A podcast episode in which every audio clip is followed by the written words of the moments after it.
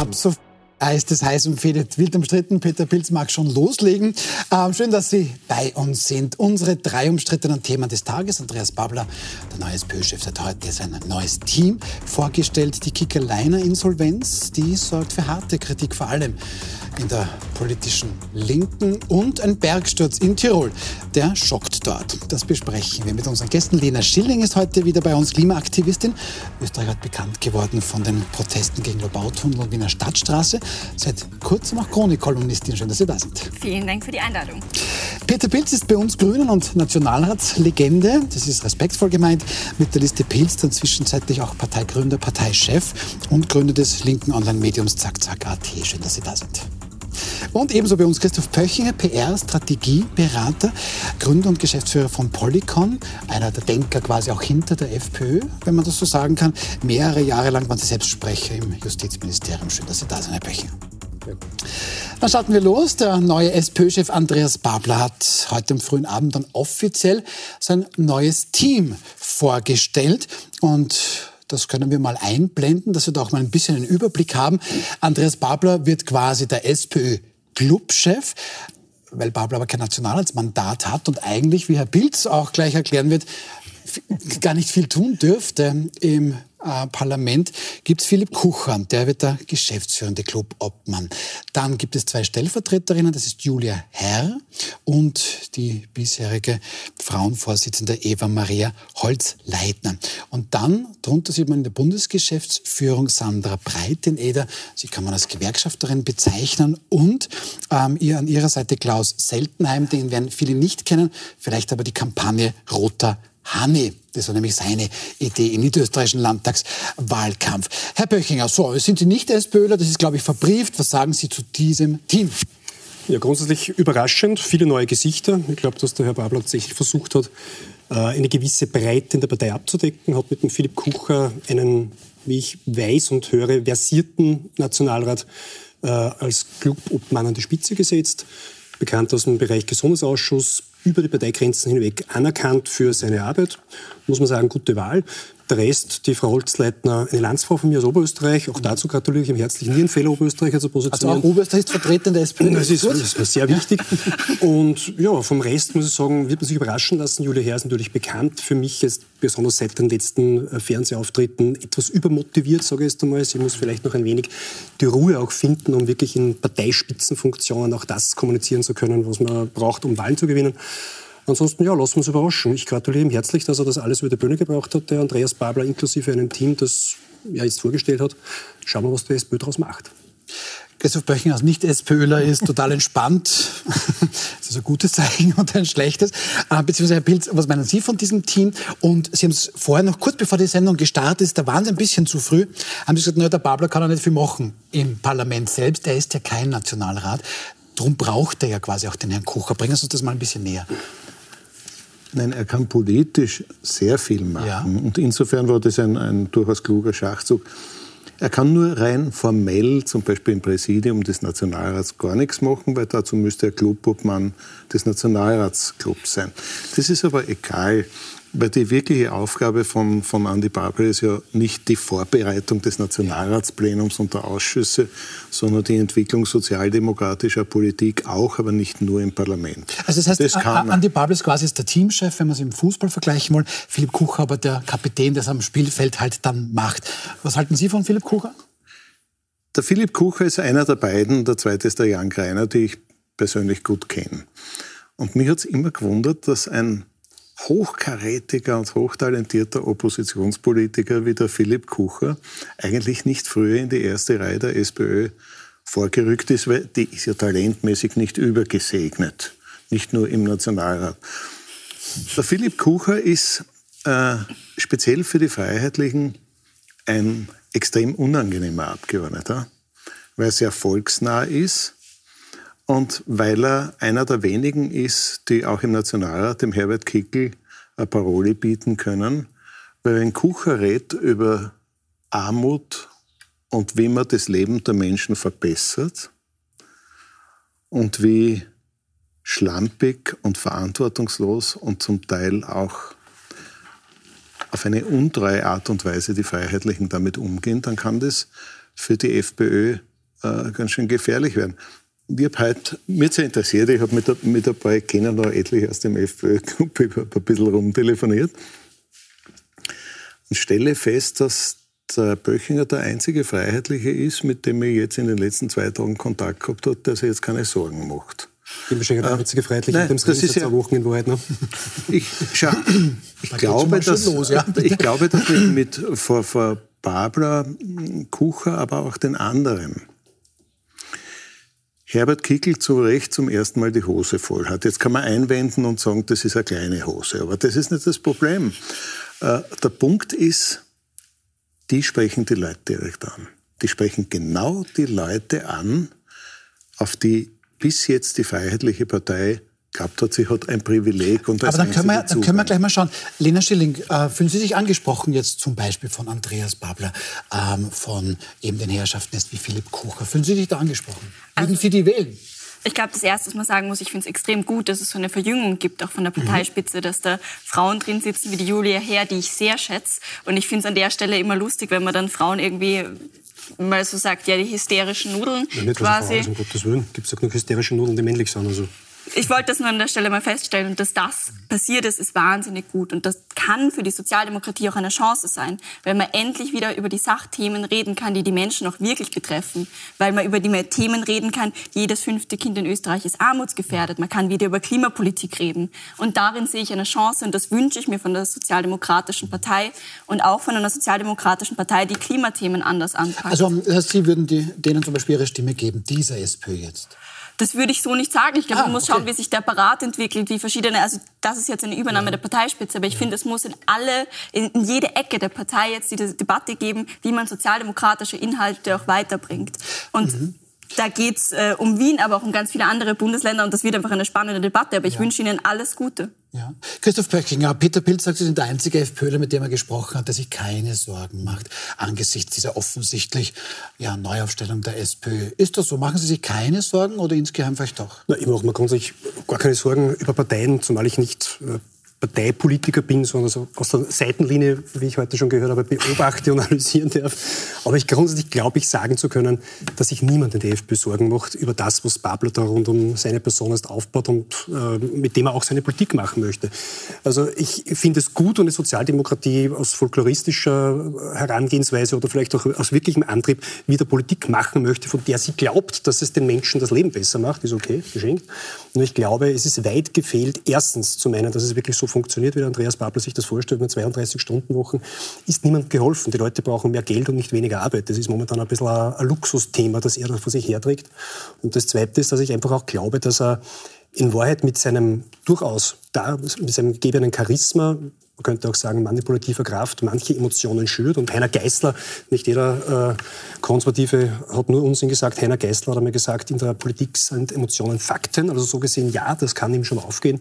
Nur ich glaube trotzdem, dass er de facto vielleicht wirklich im Gegensatz zu Doskozil Leute, die FPÖ wählen, nicht an sich binden kann. Ja. Das ist ein Wunschtraum von Herrn ich glaube, Ich verstehe das auch von vielen Linken vielleicht. Das ist schon wieder so eine Unterstellung. Bleiben wir mal bei den Fakten. Sie sind äh, der große Verfechter, ja lassen Sie mich ausreden. Sie sind der große Verfechter von Mach mal Politik vernünftig. Und mhm. jetzt reden wir über Vernunft. Reden wir tatsächlich drüber. Was macht man gegen Kinderarmut in diesem Land? Was macht man Steuern dagegen? senken.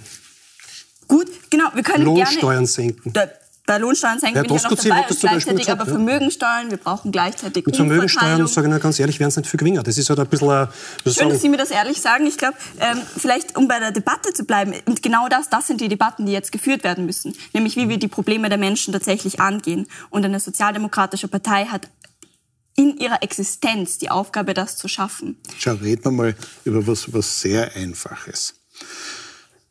Die FPÖ unter Haider, unter Strache und unter Kickel, und da hat sich überhaupt nichts geändert, hat davon profitiert, dass eine Regierung nach der anderen die großen sozialen Probleme der Menschen nicht gelöst hat. Jetzt ist alles noch schlechter geworden durch die Energiekrise, durch die Lebensmittelpreise und, und, und. Solange Kickel sich darauf verlassen konnte, dass den Leuten nicht geholfen wird und nicht radikal auch von oben nach unten umverteilt wird und zur Arbeit, Einkommen und Lebenschancen. Solange war klar, dass die Leute sagen, ja, für mich wird eh nichts dann, Na, dann wollen sie halt den, der sagt, schuld sind die Ausländer, haben wir wenigstens ein paar Ausländer nieder, denen geht es dann noch schlechter als mhm. wir.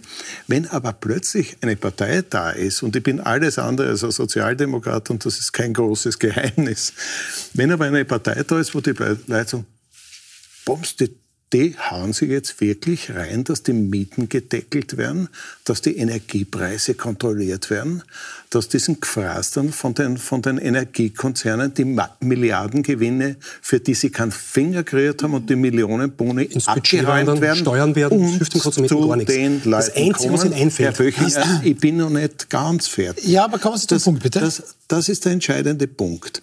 Und wenn es der SPÖ gelingt, und das sind immer noch sehr viele Fragezeichen, wenn es der SPÖ gelingt, das glaubhaft zu machen, dann hat der Herr Kickl ein großes Problem, weil wenn es den Leuten besser geht, kann er sich zehnmal im Bierzelte stellen und sagen, die Ausländer sind schuld. Dann sagen die Leute, uns geht's besser. Mhm. Und dann ändert sich was. Herr Böchinger. Ich hoffe, es kommt so. Also grundsätzlich als Staatsbürger sage ich, mir ist es ja egal, wer das Ganze besser macht. Es ist ja nicht so, dass ich sage, es muss der Herr Kickl sein. Wenn der Herr Babler es schafft, das Leben für alle Menschen besser zu machen, bin ich der Erste, der applaudiert dazu. Nur ich behaupte, dass mit dem, was bis jetzt gesagt wurde, was sichtbar geworden ist aus der Linie, die er jetzt in Zukunft bringen wird, wird das nicht möglich sein. Und ich sage eins zum Thema Preisdeckel, Mietpreisdeckel. Beim Mieten kann man vielleicht noch was machen, das verstehe ich noch. Aber dieser Energiepreisdeckel und egal welcher Preisdeckel, there is no free lunch. Irgendwer zahlt das irgendwann. Entweder wir selber oder unsere nächste Generation. Fakt ist, es gibt kein geschenktes Geld. Sind Sie Ökonom? Nein, bin ich nicht, aber ich kann bis zwei zählen. Das reicht in der Regel. Ich Nein, das, das, das, das, das, ganz kurz noch ein Punkt. Ja. Erstens das, dass es nicht geschenktes Geld gibt, das sollte man mal wissen. Und das Zweite ist, was hat man denn bis jetzt gemacht? Was hat man zum Beispiel jetzt diese Regierung gemacht unter grüner Beteiligung? Sie macht jetzt aus meinen Stromkosten eine Steuer. Ja, danke, gratuliere. Aber ganz kurz. Damit dann der Bundeskanzler 500 äh, Millionen ja, Monatsbudget ausgegeben ja, hat. Ja. Zu glauben, mit Steuerabsaugen kann man Kinderarmut bekämpfen, ist so naiv. Es gibt sowas wie eine funktionelle Einkommensverteilung Einkommensverteilung und das sage ich Ihnen als Ökonom. Die funktionelle Einkommensverteilung sagt nichts anderes aus, als wenn eine bestimmte Gruppe alles kriegt, mhm. und das können Konzerne mit gewaltigen Übergewinnen sein, dann fehlt das einer anderen Gruppe und das ist die große Mehrheit der Arbeitnehmerinnen und Arbeitnehmer. Das ist Ökonomie. Und Ökonomie heißt in der jetzigen Situation, dass man das Geld von dort holt. So einfach ist das. Und, wohin und dorthin dort, wo die Leute zu hohe nicht, Rechnungen zahlen. Das tut man nicht. Darum das geht kommt es. Ein und das, Budget. Das, ist, das ist angewandte Ökonomie. So machen das ökonomisch vernünftige Leute übrigens nicht, in den meisten nicht, Staaten, in den meisten Staaten Europas. So. Jetzt kann man natürlich sagen, Österreich muss um jeden Preis anders sein, nur wir müssen doch nicht um jeden Preis bläder sein ja. als die anderen. Also Sie das glauben, die Übergewinnsteuer Punkt. ist eine gute Idee und löst das Problem? Das, die nein, Übergewinnsteuer ist eine gute Idee und sie löst nicht alle Probleme, klarerweise, genau aber Problem. Konzerne haben Der auch... Der Strompreis wird deshalb nicht einen Cent günstiger. Bitte lassen Sie mich auch mal ausreden. Ja. Also ganz ehrlich, wir haben das gesehen nach dem Krieg und während dem Krieg und in diesen gesamten Krisen haben wir gesehen, wie sich auch tatsächlich die Preisschwanke international verändert hat. Und gleichzeitig haben Konzerne weiter draufgeschlagen und draufgeschlagen und draufgeschlagen. Und wer hat es zahlt? Und da muss man ganz dringend Übergewinnsteuern und eben Freefall-Taxes, darüber redet man ja eh die ganze Zeit, einführen und das dann eben, genauso wie der Herr Pilz gesagt hat, umverteilen. Alles andere ist ja ungerecht. Die einzige Umverteilung, die wirklich funktioniert, ist die vom Steuerzahler hin zu einem Apparat, der in Politik und Verwaltung verhaftet ist. Es kommt nichts bei armen Menschen an, was man durch, durch Steuer, durch neue Steuern hereinholen kann. Das ist Glauben Sie einem, das wirklich? Ja, wir leben in einem Hochsteuerland. Wir haben wirklich Einnahmen, also Abgabenquoten, die horrend sind. Wir könnten uns, wir haben auch jedes Jahr mehr Einnahmen. Nur schaffen es wir nicht, die Ausgaben einmal so zu äh, strukturieren, dass es vielleicht vernünftig ist, vielleicht auch sparsam ist. Ich glaube ganz ehrlich, man bräuchte Steuersenkungen auch mit nichts gegenfinanzieren. Das ist wie mit dem russischen Gas. Wenn es nicht mehr da ist, dann können wir plötzlich sparen. Dann kommen wir auf Alternativen. Ich glaube, wirklich ordentliche Steuersenkungen führen zu der Verwaltungsreform, wo wir seit 25 Jahren davor reden. Wenn, das würde funktionieren. Wenn, und das ist, das ist durchaus das Spannende an der Debatte. Wenn etwa die OMV einen Übergewinn von 5 Milliarden und der mhm. Verbund einen Übergewinn von 1,2 Milliarden macht, wofür es keinen Finger kreiert haben und selber überhaupt nichts zusammengebracht haben, weil 7 Prozent dieser Leistung in Österreich erbracht worden ist und 93 Prozent Windfall Profit. Also die, ja. der, der, Krieg macht alles Sie teurer. wissen schon warum. Merit und, Order. Und weil wir europäische so, Gesetz, so, Gesetzgeber haben, die das nein, pflichtend machen. Jetzt, gegen jetzt, die übrigens. Tun, tun, wir nicht alles, tun wir nicht die einfachen Sachen verwirrend machen. Und jetzt gehen Sie her und sagen, diese über 6 Milliarden holen wir uns und unterstützen damit Menschen, die sich das Leben nicht mehr leisten können. So, damit können sie Leid plötzlich etwas leisten, nämlich ein normales, anständiges Leben. Zweitens, Sie haben die gesetzlichen Möglichkeiten, von Lebensmittelpreisen bis zu Strompreisen und Gaspreisen gesetzliche Preisdeckel einzuführen. Das sind geltende österreichische Gesetze.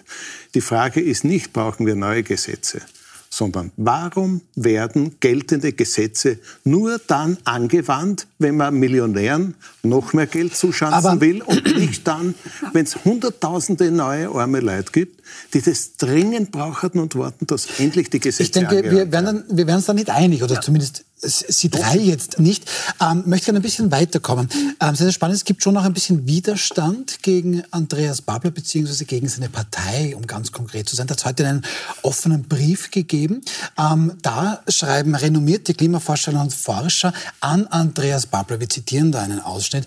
Wir können die Klimaziele erreichen und die Bevölkerung vor Energiepreissteigerungen auf Energiemärkten schützen. Das geht aber nur, in konstruktiver Zusammenarbeit. Wir bedauern daher sehr, dass die SPÖ im Parlament angekündigt hat, nicht mehr für zwei Drittelmehrheiten bereit zu sein. Das hat nicht Andreas Babler gemacht, das war noch unter Randy Wagner und, und Jörg Leichtfried. Obwohl gerade wichtige und wegweisende Gesetze für eine krisensichere Zukunft Österreichs verhandelt werden, für die diese Mehrheiten notwendig sind. Frau Schilling, jetzt habe ich Sie natürlich als Klimaaktivistin hier. Ähm, das sind schon gewichtige Stimmen, die sich jetzt hier an die SPÖ wenden. Im Grunde sagen, jetzt bitte auf mit, ihrer äh, mit eurer Blockade. Ähm, wir müssen diese Gesetze durchkriegen. Wie sehen Sie das? Ja, absolut. Und die SPÖ hat sich in diesem Spiel auch vollkommen verzockt. Ganz ehrlich, es geht um Gesetze, die für die nächsten Generationen bedeuten werden, aber auch für die nächsten Regierungen, weil es eben auch um Verfassungsmehrheiten geht. Und da geht es um ein erneuerbaren Wärmegesetz. Mhm. Damit wird man ganz viel für die Energiewende tun und für Dämmung und auch für den Ausbau von Erneuerbaren. Es geht um ein Klimaschutzgesetz. Mhm. Ähm, und ganz ehrlich, was die SPÖ gemacht hat, ist, und das ist das Fatalste, das man machen kann, soziale Themen gegen Klimathemen auszuspielen. Schon wieder. Und dabei vollkommen zu missachten beachten, dass die Klimakrise diejenigen in dieser Gesellschaft am meisten trifft, die am wenigsten haben. Und deswegen, allein deswegen, müsste der Kampf gegen die Klimakrise ein inhärentes Thema der SPÖ sein. Schauen wir uns an, wo die Klimakrise heute schon am meisten zuschlagt. Es ist in den dicht bebauten Wohngebieten, wo es wenig Grünflächen gibt. Wir haben seit 2018 mehr Hitzetote als Verkehrstote. Es sind tatsächlich die Bereiche und die Gebiete, wo Menschen schlecht gedämmte Wohnungen haben, eben wo man sich die Energiepreise nicht mehr leisten kann. All das müsste sozialdemokratische Politik auffangen. Und sich jetzt hinzustellen in diesem Moment und zu sagen, na, wir machen dem nicht mit, weil da geht es um soziale Maßnahmen, missachtet, dass die Klimakrise eine soziale Frage ist. Und damit tut man sich selber weh. Weil was hat man damit tatsächlich geschaffen? Man hat damit in der Regierung geschaffen, dass die ÖVP sagen kann, ja, du, die SPÖ will es eh nicht, jetzt müssen wir uns immer anstrengen. Mhm. Man hat damit der Regierung auch den Druck genommen, das durchzusetzen. Und alles daran war falsch. Und ich würde auch Andreas Babler und dieser neuen SPÖ Sie bitten aber ihnen auch raten, das zu tun für für ihre eigene Politik, für sozialdemokratische Politik und ohne wird es nicht gehen. Andreas Babler, Herr Pöchinger, Sie sind ein Strategieberater, ähm, hat dann heute gemeint bei der Pressekonferenz, ja, ich habe das gehört, da gibt es jetzt so einen offenen Brief, ich habe das jetzt noch nicht gesehen, Klammer auf, ich habe was Wichtiges zu tun gehabt, Klammer zu, aber ja, ich habe jetzt da mal eine Einladung rausgeschickt, ich rede mal mit denen. Ähm, ist das die richtige Strategie? Was könnte Herr Babler, wie gesagt, das war nicht seine Idee, wohlgemerkt, was, was wäre hier schlau? Also grundsätzlich, es war nicht seine Idee, das macht es natürlich ein bisschen leichter. Er kann nicht direkt angeschossen werden, weil er etwas etwas übernimmt, was quasi die Vorgängerin veranlasst hat. Jetzt muss man auch sagen, das Publikum, an das er sich wendet, ganz klassisches, ich nenne es Klammer auf, folkloristisches, sozialdemokratisches Publikum, muss angesprochen werden mit sehr konkreten Themen. Die Teuerung ist das konkreteste Thema, was momentan der Sozialdemokratie eben äh, äh quasi da liegt, um bearbeitet zu werden. Klimaschutz ist mit Verlaub immer ein etwas abstrakteres Thema. Ich möchte jetzt sagen, etwas, was man erst dann macht, wenn man es als andere gemacht hat, macht man aber so. Vielleicht ist es falsch, das möchte ich nicht beurteilen, aber es ist so. Und wenn der Bedarf da ist, dass die Preise niedriger werden, dass die Energie wieder leistbar ist, dass man das Autotanken wieder sich leisten kann, sogar CO2-Steuer und so weiter, was sicher auch noch eine Demo äh, sozialdemokratische Forderung werden wird, sie abzuschaffen, würde ich darauf wetten, dann hat Klimaschutz die zweite Geige zu spielen. Und da muss ich widersprechen. Ich, ich, Nein, das ist, das ist, ich sage, dass es gut ist. Ich sage, ja, das ist seine Strategie. Nein, ich bin mir sicher, dass das genau so wird gedacht. Er beschreibt, er beschreibt ja im Prinzip Fakten. Das, das war ja jetzt gar keine politische Position. Ich glaube, ich bin da etwas anderer Meinung. Mhm. Und das sage ich als, wirklich als Gründungsmitglied der Grünen und einer, der in der, in der, in der Heim, Heimburger Aufreger gesessen ist. Welches Tier waren Sie eigentlich bei der, bei der PK? Ich war das Schwammerl. Heilige. Und war so klein, dass man mich gar nicht gesehen hat. Nein. Äh, das, das, das, da gibt es ein ganz anderes Problem. Erstens, die beiden Gesetze, um die es geht, das ist nicht das Klimaschutzgesetz, weil das Klimaschutzgesetz ist ein Gesetz, das die Regierung weggeräumt hat und die Grünen entmündigt hat und gesagt hat, das machen wir nicht, weil das wäre das wichtigste Gesetz, sondern es sind zwei EU-Richtlinien, die Österreich umsetzen muss. Jetzt sagt die SPÖ, schaut's her, so geht's nicht weiter. Unsere Leute im weitesten Sinn wissen nicht mehr, wie es heizen sollen, wie es mieten sollen, sollen, wie es einkaufen sollen. Wir tun das nicht gern, weil wir sind auch für den Klimaschutz, aber wir junktieren das jetzt und weil es um zwei EU-Richtlinien geht und nicht um das große Klimaschutzgesetz, glauben wir, dass wir das verantworten können. Ich fühle mich dabei extrem unwohl, weil ich für jede Klimaschutzmaßnahme gestern und spätestens heute bin. Der Punkt ist nur der, es gibt ja zwei Ultimaten. Das eine Ultimatum ist das Ultimatum der Regierung, leider mit den Grünen. Stimmt dort zu, wo es uns passt. Sie sind gezwungen, eine Klimaschutzrichtlinie umzusetzen, weil sonst die Regierung Penale zahlen muss nach Brüssel. Und sie sagen, da hätten wir gern die Stimmen der SPÖ, damit wir in Brüssel gut dastehen. Aber bei den Mieten tun wir nichts, bei den Stromkosten tun wir nichts, beim Gas tun wir nichts, nichts. Also gar nicht so, so schlecht, die Entscheidung der SPÖ Nein, quasi. ich finde es weder gut noch schlecht, okay. sondern es ist, es ist der Ausdruck eines verheerenden Dilemmas.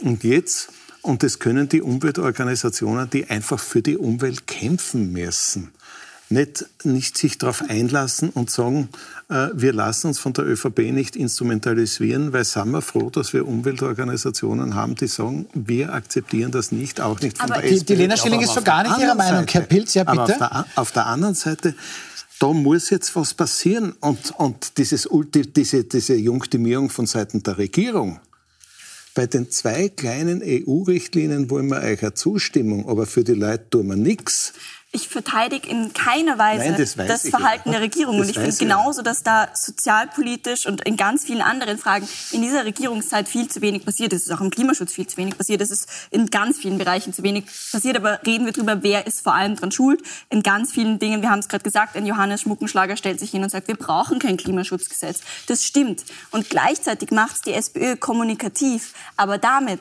der ÖVP und der Regierung so leicht zu sagen, naja, die stimmen ja eh nicht zu. Und wir mein, würden ja. Genau, und mein ja, großer ja. Kritikpunkt daran ist, dass man, wenn man das so macht, und ich verstehe das aus einem machtpolitischen Kalkül auch, nicht verstanden hat. Und das ist das Ding, dass die Klimakrise, und das meine ich in der Härte, Klimakrise die Menschen auch am härtesten treffen wird, die jetzt schon leiden. Richtig, genau. Aber, schau, aber das gegeneinander sind, auszuspielen sind, ist nein, falsch. Wir aber sind in diesem zu dem Punkt, wir sind in diesem Punkt, Punkt vollkommen einer Meinung. Das Einzige, was uns so trennt, ist, was bleibt einer Partei, die sagt, ich vertrete die Interessen in Armut abstürzender Zehntausender oder Hunderttausender Leute? Die sagen jetzt, und das ist ein großes Dilemma und ein wirkliches Problem, die sagen jetzt, Aber ich okay, wir, wir blockieren jetzt eine kurze Zeit noch zwei EU-Richtlinien. So, Reden wir darüber, welche Alternative hat die SPÖ. Wie kann man die Regierung zwingen, was für die Leute zu tun? Wie kann man das machen? Also die, die SPÖ hat vermutlich, vermutlich jetzt hier so ein ein klein wenig auch die Falle für sich selbst aufgestellt, dass der scheinbar Dilemma, nehme ich das es mit ist das Wort. Dilemma. Ähm, ich möchte aber trotzdem ein bisschen weiterkommen. Ähm, es scheint etwas ganz, ganz Spannendes mit dieser Person Andreas Babler zu sein. Es gibt auch eine Art Personenkult. Schauen Sie mal, was wir für ein Juwel gefunden haben. Die SPÖ Kärnten zumindest meint, dass das ein Juwel ist. Schauen Sie mal. Gewinnspiel Alert. Ja, möchtest du ein paar originale SPÖ-Socken gewinnen, handsigniert von unserem neuen SPÖ-Chef Andy Babler. Wir verlosen nicht nur ein, sondern sechs Paare dieser exklusiven Socken. Was Wir alle haben, Kärntner SPÖ-Mitglieder kriegen Socken? Die, nein, die können da mitspielen. Das ist ein Gewinnspiel, nicht alle. Wobei es würde der SPÖ entsprechen, alle kriegen Socken, stimmt. Ähm, Herr Böchinger, ist da jetzt so eine Art Personenkult? Weil irgendwie, man hört ganz, ganz viel, das hat auch Lena Stilling vorher gesagt, ganz viel Leid Leidenschaft und ganz, ganz viel Aufbruch und jetzt sind wir gemeinsam, jetzt kannst du sogar Socken gewinnen. Ist das etwas ganz, ganz Neues, das man von der SPÖ zumindest mal die letzten Jahrzehnte eigentlich nicht kennt? Naja, es ist sagen wir, ein, ein Trend in der Politik. Spätestens Sebastian Kurz hat uns gezeigt, wie effektiv man so etwas aufziehen kann. Es ist natürlich etwas, was mich auch ein wenig erschreckt, dass es nicht mehr darum geht, Wähler zu gewinnen, sondern Gläubige an sich zu binden, Jünger, Believer. Mir wundert es ja, dass nur handsigniert sind und nicht vorgetragen sind vom Herrn Babler, weil ich glaube, dann wäre wir noch mehr das nicht, Wir haben es nicht rausgefunden, vielleicht sind sie vorgetragen. Es ist, also. es ist ein Trend in der Politik, der mich, wie gesagt, nachdenklich stimmt. Ich glaube schon, dass das bessere Argument, auch das, die, die Debatte, der Diskurs... Können Sie das anhand vom Herrn Kickel jetzt einmal genauer erläutern? Ich weiß nicht, was Sie mit Herrn Kickel haben. Ich darf Ihnen, glaube ich, meine Meinung erzählen und nicht die von Herrn Kickel. Nein, aber die Frage Nein, ist, am Beispiel die Frage ist nicht, Kickel, nein, am Beispiel Kickel mache ich nichts, sondern ich rede hier als jemand, der einfach seine Gedanken sich macht zum politischen mhm. Ablauf. Mhm. Ja. Ob der Kickel das besser oder schlechter macht, steht nicht zur Debatte. Fakt ist, wir reden heute über die SPÖ nicht über die FPÖ und wir reden deshalb über Herrn Babler und nicht über Herrn Kickel deshalb. Und ich glaube, dass das Getue rund um Herrn Babler politisch massiv kontraproduktiv ist. Und ich schätze Sie als politischen Realisten, wenn auch auf einer politischen Seite stehend, wo ich mir manchmal gedacht habe, vielleicht machen die nicht alles richtig, was, obwohl sie das immer behaupten. Fakt ist, linke Meinung, Fakt ist, das, was der Herr Babel hier aufzieht und was die Leute rund um ihn aufziehen, manchmal wird man ja emporgehoben in einer Art und Weise, ohne dass man das will, ist politisch fatal. Warum? Weil Emotionen über die Vernunft siegen und weil wir politische Probleme wie die Teuerung nicht mit Emotionen lösen, weil es nicht darum geht, wer die Wahl gewinnt, ob der Babler, der Kickel, auch wenn Ihnen das so, so Sorge bereitet. Es ist mir egal, ich will die Probleme gelöst haben und die werden wir mit Emotionen nicht lösen. Ich will auch die Probleme gelöst kriegen, aber ich glaube, dafür ist essentiell, ob das ein Babler oder ein Kickel ist, ehrlicherweise. Menschen, okay. haben, Menschen haben schlicht und einfach Gefühle. Und wir leben in einer Zeit, wo viele dieser Gefühle Angst sind und viel von dieser Angst schlägt in, in Verärgerung und immer mehr in Wut um. Das sind Gefühle. Mhm. Als verantwortungsvoller Politiker muss, muss man sich doch überlegen, erstens, was ist der Grund dieser Gefühle? Und zweitens, was kann ich tun, damit sich was ändert und aus Angst wieder Hoffnung wird. Und da muss ich lang zurückschauen in der österreichischen Politik, bis ich da Personen finde, die das wirklich beides beherrscht haben die Gefühle angesprochen haben, nämlich die Sehnsucht, dass was besser wird, aber auch die Angst, dass es noch schlechter wird. Und die gleichzeitig gesagt haben, ich weiß einen Weg und ich habe mir einiges überlegt und wir könnten das so und so machen. Der Letzte, der das wirklich umfassend beherrscht hat, war Bruno Kreisky. Ich habe den als kleiner Bur noch erlebt und habe gesehen, was da los war. Und das Schreckliche ist, und vielleicht finden wir zwar uns da sogar, ist, dass jetzt Leute wie, wie Herbert Kickl, und da geht es mir jetzt gar nicht um die FPÖ, auftreten und sagen, hoppla, diese Angst ist ein Riesenkapital und auf die setze ich jetzt und mit der gewinne ich Wahlen. Und das ist, für mich ist es nicht die Frage, Gefühl oder Nicht-Gefühl, sondern wer sind die Politikerinnen und Politiker, die wieder auf Gefühle wie, wie Zuversicht und Hoffnung setzen und, und, und Ängste. Ehrlicherweise muss man ja als Politiker die Menschen bewegen können. Man muss zu den Menschen sprechen können, man muss mit den Menschen sprechen können. Man braucht einfach einen Draht. Und ich glaube, das ist, was Andi Babler bewiesen hat. Und ich finde auch, man sollte sich nicht an einer Person aufhängen, weil es ein ganzes Team dahinter gab und eine ganze sozialdemokratische Partei, die hoffentlich einen Wandel durchmacht, wo dann ganz viele Menschen wieder anfangen, mit den Menschen zu reden und dann tatsächlich über die Probleme reden. Aber das zu verteufeln und da auch ihre Emotionen, verstehe ich ehrlicherweise nicht ganz. Davon verteufeln bin ich weit weg. Ich möchte nur eines sagen. Das mit Bruno Kreisky verstehe ich. Man muss, wie Sie sagen, einen Draht zu den äh, Menschen aufbauen muss, aber dann auf diesem Draht auch ein Paket an Botschaften, Argumenten und echten Maßnahmen hineinschicken. Der Andi Babler hat einen super Draht, aber da wird niemals ein Paket geliefert werden. Weil all die Maßnahmen, die er bis jetzt aufgezeichnet hat, ist halt einfach, das ist Hassschüren von Leuten, die ein bisschen was haben, zu jenen, die gar nichts haben. Und das war's. Es wird ein wirtschaftliches Desaster werden, wenn wir das, das abarbeiten, was Andi Babler sich zusammenstellen hat. Das, das, fest. das wissen wir ja noch. Das wissen wir. Genau. Aber das, ich kann dem Einwand bis ein, ein, kleines, Schluss, ein kleines Stück folgen. Äh, natürlich, und, und das hat am Parteitag eine nicht allzu große Rolle gespielt, Natürlich ist, wäre Doskozil der wesentlich erfahrene Regierungspolitiker gewesen. Er war ein, ein, wirklich guter Verteidigungsminister und bringt im Burgenland auch was zusammen. Genauso, Aber über Babler können wir noch nicht urteilen. Das wird sehr stark abhängen von seinem Team und von den konkreten Projekten, die es jetzt angehen. Ich hoffe, ich werde positiv überrascht und wenn ich negativ überrascht wäre, wäre es bei nächster Gelegenheit. Werden Sie es hier bei uns in der Sendung wieder sagen? Das ist Signal. Es gibt positive Signale. Ich halte das wirklich noch für sehr, sehr offen. Ich bin jetzt nicht da angetreten, um das äh, SPÖ sagen, was gescheiter für Herbert Doskozil wäre natürlich deutlich die vernünftige Wahl gewesen. Das muss man einfach aber sagen, als Staatsbürger meinen. Eine demokratische Wahl, die sogar ähm, ausgezählt wurde. Was, die sogar mehrmals ausgezählt wurde. Ne? Ich glaub, vielleicht dürfen wir uns darauf einigen, weil, weil Peter Pilz so schön gesagt hat, es gibt Angst, dass es schlechter wird, es gibt Hoffnung und das ist halt etwas, das die Menschen schon auch brauchen. Vielleicht haben da witzigerweise Herbert Kickl und Ande Babler Parallelen. Dahingehend, dahingehend, dass beide sagen, früher war es besser und Nein, mit mir der können wir auch wieder zurück ins Frühjahr. Der eine ist ein Politiker der Angst und der zweite hat die Chance, ein Politiker der Hoffnung zu werden. Keiner weiß nur, ob er es schafft, aber er hat diese Chance. Und ein Politiker der Hoffnung hat die Chance, bei der Nationalratswahl vielleicht als einziger gegen den Politiker der Angst zu gewinnen. Und das Sie, machen das, Sie machen das sehr, sehr spannend. Ich lasse das jetzt einfach so stehen, das ist wirklich schön zusammengefasst. Ich glaube, das können wir mal machen. Wir machen kurze Pause, ähm, trinken einen Schluck und dann sind wir bereit für Teil 2 Wasser. Gut. Außer sie bestehen auf was anderes. Aber wir sind Privatfernsehen, da haben wir nicht so viel. So, wir sind gleich wieder zurück.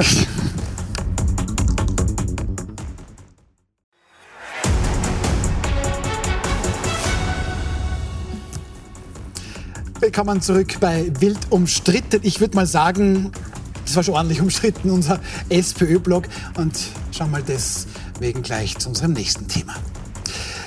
Die da oben, die können tun und lassen, was immer sie wollen. Bei uns da unten, da ginge das ja alles nicht. Bei der Kickerleiner Insolvenz, da hört man jetzt solche oder so ähnliche Sätze von Kundinnen genauso wie von Mitarbeiterinnen und Mitarbeitern. Ganz konkret der Stein des Anstoßes, Immobilieninvestor René Benker. Der soll, so der Vorwurf, nette Gewinne gemacht haben, während er 1900 Mitarbeiterinnen und Mitarbeiter auf die Straße setzen lässt. Peter Pilz, was soll denn René Benko eigentlich getan haben? Ähm, jetzt nicht, dass ich bin kein Fan davon, dass 1900 Menschen jetzt Angst um ihr Leben haben, aber René Benko ist ein Investor, der kauft Dinge und hofft, dass er ein paar Jahre später mit Gewinn wieder verkaufen kann. Genau das hat er gemacht. Wo ist da jetzt das Problem? Eines der Probleme ist, dass René Benko kein Investor ist. Sondern? Ein Immobilienspezialist, der Unternehmen kauft. Sieht, in diesem Unternehmen sind 1000, 5000, 10.000 Beschäftigte und fünf unglaublich wertvolle Immobilien. Es gibt keinen einzigen Fall, wo es nach dem Einstieg von Benko den Beschäftigten besser gegangen ist, dem Unternehmen besser gegangen ist. Das Einzige, was immer wieder passiert ist, die Immobilien waren plötzlich futsch. Das ist ein Immobilien äh. Und das Modell Benko ist im Grunde, ein Innsbrucker Ökonom hat das mal sehr gut beschrieben, ist nichts anderes. Ich hole mir aus jedem Projekt die Immobilien raus, finde dann wen, der sie viel höher bewertet, entnehme dann privat aus diesem sogenannten Gewinn sehr viel und bin plötzlich unglaublich reich. Und irgendwann später, und wir sind jetzt gerade bei später, wenn die Zinsen steigen, wenn die Immobilienmärkte Probleme kriegen, dann kann es zu einer Kettenreaktion kommen, wo nicht nur ein paar Kaufhöfe und, und, und ja. ein paar tausend Beschäftigte überbleiben, sondern noch viel mehr. Leute, sogenannte Investoren, das sind für mich keine aber, Investoren. Aber ich, ich, ich habe es noch nicht ganz verstanden, was hat er jetzt falsch gemacht? Das mag jetzt nicht schön sein, aber ich, mir fällt jetzt kein Gesetz, das, das dagegen spricht. Na, es gibt ja zwei Komponenten. Das eine ist, das Ganze muss wirtschaftlich untersucht werden. Da hat es viele Warnungen gegeben, weil von Anfang an festgestellt worden ist, Wer eine Kette wie Kika und Leiner ordentlich betreiben will, muss sich ums Geschäft kümmern und muss schauen, dass das besser geführt wird. Das wird jetzt wirtschaftlich untersucht, ob er da irgendwas getan hat. Es kann sich durchaus herausstellen, ich bin da sehr, sehr vorsichtig, kann sich durchaus herausstellen, dass er keinen Finger gerührt hat fürs Geschäft selbst. Dann hat das Ganze oft auch eine strafrechtliche Komponente und da geht es um schwere strafrechtliche Delikte. Und das ist beim Herrn Benko nichts Neues. Ich habe das selbst erlebt mit Zack Zack. Wir haben an dem Beginn, über den Beginn dieser Kicker-Affäre berichtet. Ja. Bumste sind wir nicht geklagt worden, um einen Sachverhalt klarzustellen. Weil das ist das gute Recht vom Herrn Benko und mhm. alle, über die geschrieben wird. Sondern auf zwei Millionen Euro. Das versucht worden, nicht einen Sachverhalt zu klären, sondern uns mundtot zu machen und kaputt zu klären. Also das, sind, das sind schon genau Vorwürfe. Diese, das sind ja, genau aber, diese Leute. Aber Das sind genau diese Leute. Das ist nicht schön, aber denken Sie auch, dass das strafrechtlich da was ist? Das sind schon schwere, schwere äh, Worte, die Peter Pilz hier verwendet. Ich glaube, dass es strafrechtlich und vor allem auch zivilrechtlich auf jeden Fall untersucht werden muss. Ich glaube, das sind die zwei Perspektiven, die wir da haben. Und ganz ehrlich, wir dürfen ja als Gesellschaft trotzdem sagen, was falsch und was richtig ist. Und ich hoffe, wir alle haben zumindest eine Art Wertekompass. Und jetzt zu sagen, okay, so System Benko, wir privatisieren alle Gewinne und die Verluste verstaatlichen wir dann, die zahlen wir alle, und zwar 100 Millionen, wenn nicht mehr. Und gleichzeitig sitzen 1900 Menschen auf der Straße. Das ist Aber mir nicht wurscht und das ist einfach und jetzt falsch. sage ich Ihnen noch was zu strafrechtlich. Ja, das stammt ja nicht von mir und das ist auch kein Zack-Zack-Artikel. Da steht Benko-3047H, Justiz, Republik Österreich, Zentrale Staatsanwaltschaft zur Verfolgung von Wirtschaft Anordnung der Durchsuchung und Sicherstellung bei der Signer Holding und dann wird genau erklärt, und, und das ist unabhängige Justiz. Und René Benko nach Verdachtslage mhm. haben daher begangen René Benko die Verbrechen der Bestechung sowie des Missbrauchs der Amtsgewalt. Jetzt sage ich gleich dazu, selbstverständlich gilt die Unschuldsvermutung. Und wir haben keine, wir haben keine Stellungnahme auf diese, auf diese Vorwürfe, das, haben das, das nicht ja von, von das René Benko. Das, das ist ja schon kein, kein gerichtliches Urteil, was Sie da Ist auch kein Urteil, das ist, nein, das ist, die Anordnung einer Hausdurchsuchung. Ja, aber das, ist, das ist quasi ein Vorwurf der Staatsanwaltschaft. Durch ein ordentliches Gericht. durch ein ordentliches Gericht. Ja, ist okay, aber es ist... Ähm, eigentlich war die Frau Schilling am Wort. Frau Schilling, Sie haben ähm, einen Wertekompass, das ist was ganz, ganz Wichtiges. Sie unterstellen jetzt aber René Benko, dass er keinen hätte, oder Sie wünschen sich, dass er den gleichen, da, da, Sie, da, wünschen Sie sich, dass er den gleichen hätte wie Sie. Das muss er nicht in einem freien Land. Nein, ich wünsche mir auch nicht, dass er den gleichen hat wie ich, sondern ich wünsche mir, dass wir in einem Land so miteinander umgehen, dass es nicht tausende arbeitslose Menschen gibt, die vor einer Existenz stehen, wo sie nicht mehr weiter können. Da geht es um ganz einfach um die Existenzen von Menschen. Da geht es nicht um ein Spiel, das man irgendwie beurteilen kann und sagen kann, na ja, heute ist nicht so gut gerannt. Nein, da geht es tatsächlich, da geht es um Geld, da geht es um Existenzen und es geht um uns alle, um alle Steuerzahlerinnen und Steuerzahler. Herr Böchinger, interessant ist, ähm, was jetzt Peter Pilz und Lena Schilling sagen, ähnliche Vorwürfe gibt es seit Monaten in Deutschland. Also René Benko ist, ist, das womöglich jetzt nicht passiert mit Kick alleine, sondern mit der Galeria Kaufhofkette in Deutschland wohl ganz genauso. Auch hier der Vorwurf, Achtung, hier soll sehr, sehr viel Steuergeld ähm, verwendet worden sein, in der Hoffnung, diese Unternehmen zu retten. Mhm. Blöderweise klappt das aber irgendwo nicht. Also wie ordnen Sie das alles ein? Na, grundsätzlich bin ich bei dem, was gesagt wurde, dabei. Ich bin aber vorsichtig. Man muss natürlich schon aufpassen, dass man nicht äh, irgendwelche Sicherstellungsanordnungen so verliest, als ob es quasi Verurteilungen wären. Da muss man schauen, es gibt noch ein Prozedere zwischen, das nennt sich Hauptverhandlung, falls es überhaupt so weit kommt. Aber grundsätzlich glaube ich, und man sieht es eben auch in Deutschland, wo sie sagen, Steuergeld wurde aufgewendet. Warum kann Steuergeld aufgewendet werden?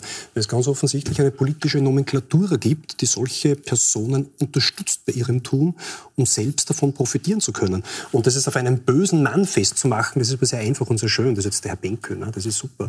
De facto ist er unterstützt worden von einem politischen System, genau das tun zu können, was er getan hat, egal ob das strafrechtlich relevant ist oder nicht.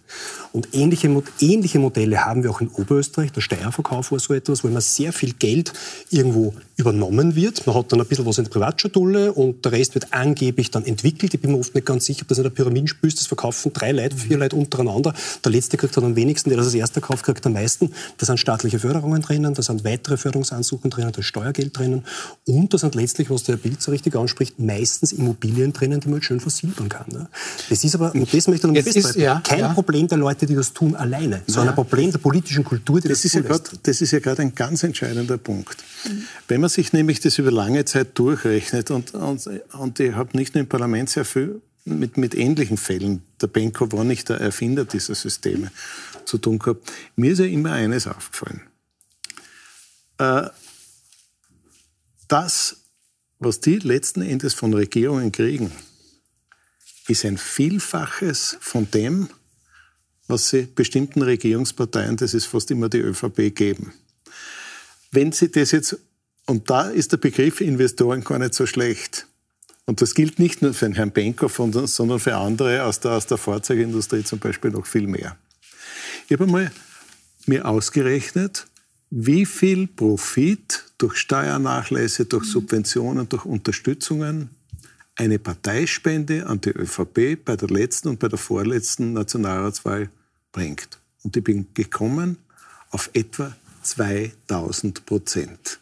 Zeigen Sie mir irgendeine Investition, die Aber 2000 das ist jetzt spannend. Ich finde, ich Mhm. danke an, an diese Runde, weil auf einmal kommt da schon ein starkes Bild raus. Und auch was Sie es gesagt haben, was Sie gesagt haben, Frau Schilling, das Investor ist es vielleicht gar nicht immobilienmäßig gemeint, sondern eben auch mit dem politischen System.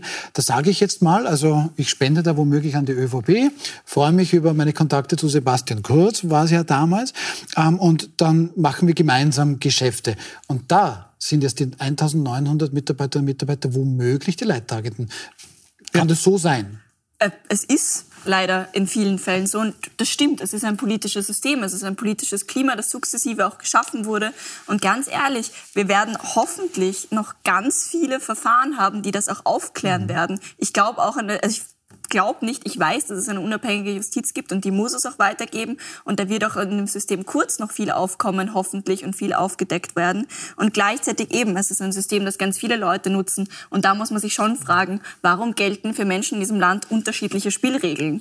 Und das ist eine Frage, die zu Anfang verlesen wurde, die sehr berechtigt gestellt wird. Und das haben wir bei ganz verschiedenen Verfahren gesehen. Ich möchte noch mal an Grasse erinnern oder an andere, da geht es um andere Vorwürfe. Aber Menschen mit viel Geld und viel Macht können sich in einem Land einfach mehr leisten. Ähm, abschließende Frage zu diesem Thema. Herr Pilz, der Chef der Finanzprokuratur, also der Anwalt der Republik, Wolfgang Peschern, der will jetzt sehr wohl prüfen, da sollen ja so an die 100 Millionen Euro Steuerstundungen eben drinnen sein. Das könnte jetzt quasi, wenn Kickerlein insolvent geht, könnte man da, keine Ahnung, 80 Millionen Euro plötzlich verlieren.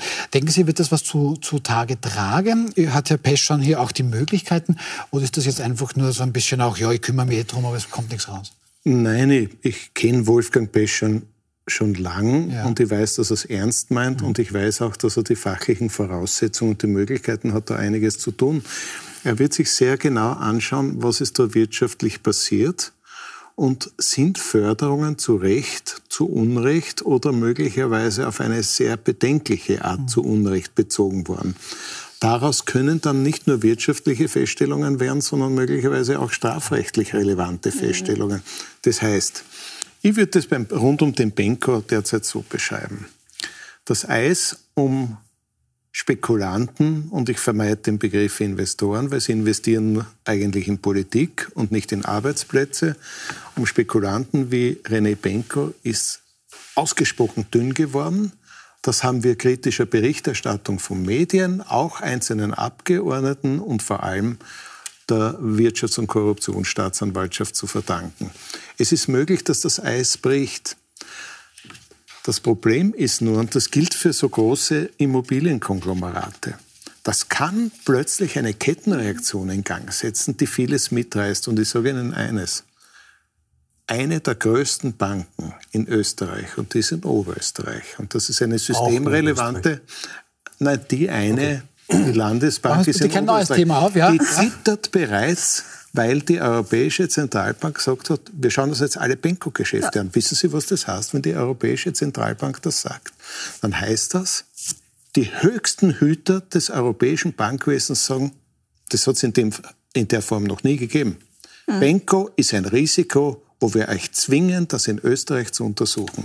Und wenn wir das nicht rechtzeitig machen, kann der Schaden noch viel, viel größer Herr werden. Können Sie dazu etwas sagen? Wollen Sie noch etwas sagen? Also nicht, dass ich Ihnen das Wort da. Na, nur ganz kurz. Also Ja. ich glaube tatsächlich, man muss nur mal darauf achten, dass der Benko jetzt nicht quasi der ist, auf den sich alles ablehnt, wo man alle Blicke hinwendet und man das, den Hintergrund, diese politische Unkultur, die sich über Jahrzehnte leider Gottes entwickelt hat, vergisst. Bin ich völlig das halte Ihrer ich für Meinung. deutlich mehr problematisch als den Herrn Benko. Okay, dann schauen wir noch ganz kurz zu einem ja, sehr, sehr wichtigen Thema.